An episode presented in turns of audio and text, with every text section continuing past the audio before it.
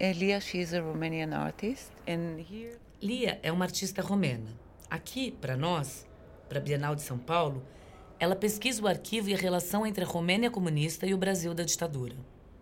Há uma coisa que pode parecer estranha. A ditadura no Brasil foi contra o comunismo e a Romênia ficou fechada por causa do comunismo. Quando observamos isso, entendemos que a Romênia e o Brasil tiveram muito intercâmbio durante as bienais. Isso coloca a questão da relação entre as ditaduras. Os dois lugares viveram ditaduras, uma contra e outra a favor do comunismo. Acho que a virada no trabalho de Lia aconteceu quando ela saiu da Romênia pela primeira vez. Lia cresceu e estudou arte sob o regime comunista da Romênia. Quando ela saiu de lá, ela percebeu que havia uma lacuna entre suas informações sobre arte, sobre o mundo. Ela compreendeu a própria falta de conhecimento sobre a história da arte, sobre outros artistas, sobre o funcionamento do mundo.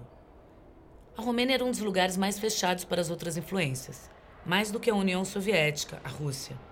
Pouca informação entrava ou saía de lá. A primeira coisa que Lia fez foi criar sua história de arte pessoal. Ela criou um grande arquivo que partia do conhecimento que ela não tinha e compilou tudo o que achava importante. Levou o material para a Romênia e abriu um grande arquivo com todas essas informações. Mas era uma perspectiva pessoal.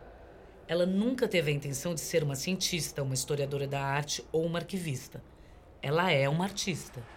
Ao mesmo tempo, Lia começou a criar a história do mundo. Tudo que ela considerava parte da história do mundo era colocado numa linha paralela à sua própria história da arte. E ela começou a comparar os diferentes acontecimentos.